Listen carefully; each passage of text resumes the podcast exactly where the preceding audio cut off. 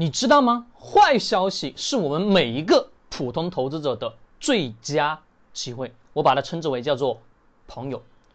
最近我们朋友圈乃至我们各大的头条新闻已经全部出来了，比如我们什么这个乌克兰的战争跟俄罗斯的。那好，各位，我们先来思考这件事情对于我们普通人来讲有什么样的影响呢？大家会说啊，我们的汽车油价。上涨了八毛钱，甚至什么，还有些地方稍微偏多一点点。好，各位，我们深度来进行分析，深度来进行思考一个问题：外部的市场影响对于我们国内到底是长期的还是短期的？我们最近的大 A 股，我们的指数，对吧？有下浮往下去下杀探底。那好，各位，我们仔仔细细来想想这个问题。虽然说我们这个油价是在上涨了，也就是说意味着什么？物价在。上涨，那我们人民币是贬值的。那对于我们每一个普通投资者，我们要思考的一个问题就是，它的这件事情对于我们股市的影响到底是大还是小，并且是长期的还是短期的？可以明确的告诉你，答案是短期的。为何？我们先来讲讲乌克兰本身，它是我们全球市场当中一个国家最好，并且是最多稀有物质的什么一个国家。它的黑土地占全球市场的百分之多少？四分之一，不能叫百分之几吧，占四分之一了，非常非常之大，并且它的石油开采已经已经达到什么？我们的美国的石油开采的总量。那各位想想，这么丰富的矿产资源，那在这个过程当中，它外贸的外输，对吧？整个事情的过程当中，对于油价肯定是有所影响的。但是我们要回头来想想，我们是投资者。那投资我们投的是啥呢？二级市场当中，也就是我们中国的 A 股。那中国投资 A 股的过程当中，我们先来思考，它油价上涨对于我们整体的 A 股有没有影响？简称为什么？影响非常非常少。那这一次指数的下杀往下去走，我可以把它理解为什么？只是一个非常非常小的插曲，仅此而已。那为什么这个消息的影响度只有什么那么小呢？因为我们国内是独立的经济市场，啥叫独立的经济市场？它不再会去看外部环境到底会如何走，而且我们中国股市有一个特性，是以政策主导为主核心的，是政策市场在引导着我们中国的股市将会如何进行发展，乃至我们今天所看到的各式各样的热门的个股。那这些事件的背后本身。影响就只有那么一点点，那长远来看呢，它根本是不值得一提的事情。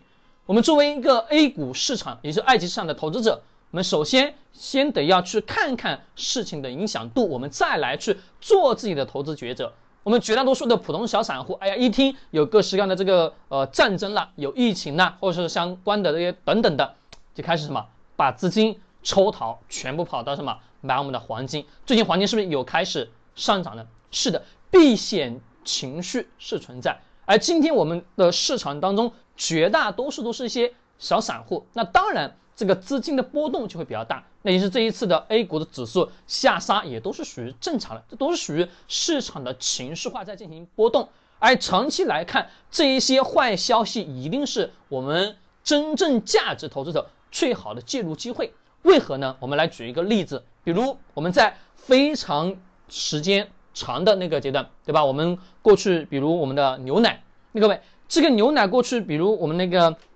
三聚氰胺的那种事件啊，对于某某某某企业有了比较大的影响。但是影响那一段时间之后，你会发现，过了一段时间，咔咔咔什么，不断的往上去进行上升。那这个背后的基础性的底层逻辑是什么？就是我们要知道这件事情的外部的战争对于国内局势的。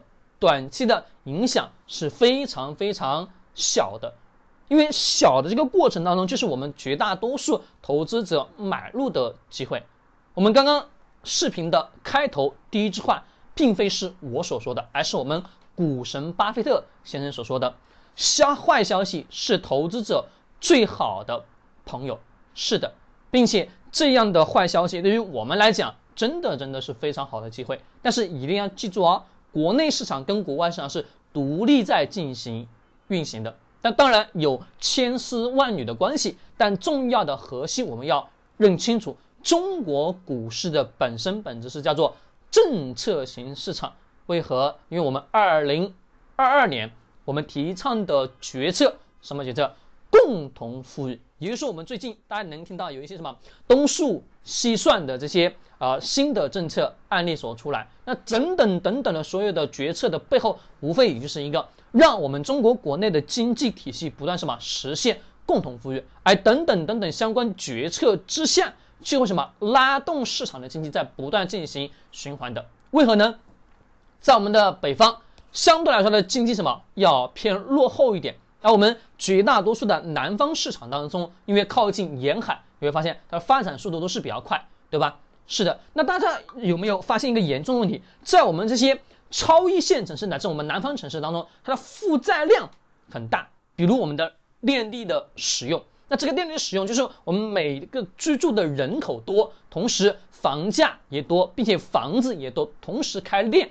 各位，你要知道，那个消耗的电能的电量是特别巨大的。而在我们的北方的很多城市当中，你会发现它就跟一座空城一样，稀稀拉拉，可能会有那么一家到两家的什么晚上的时候会开那么一点灯。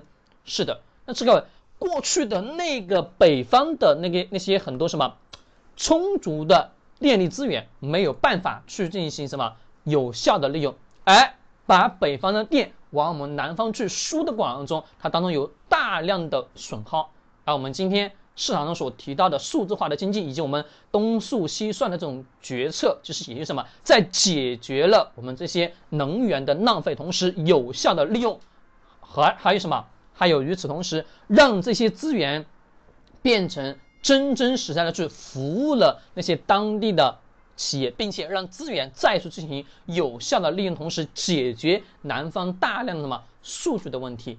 这个当中，我们不过多的深的往上去进行研究。而我今天这个视频想要告诉我们大家的就是，任何的一次坏消息，我们深度去看是长远的还是短期的。如果是短期的，一定是好的机会；如果是长期的，我们都要重施去进行什么审思自己的投资抉择。关注我，更多的商业知识干货。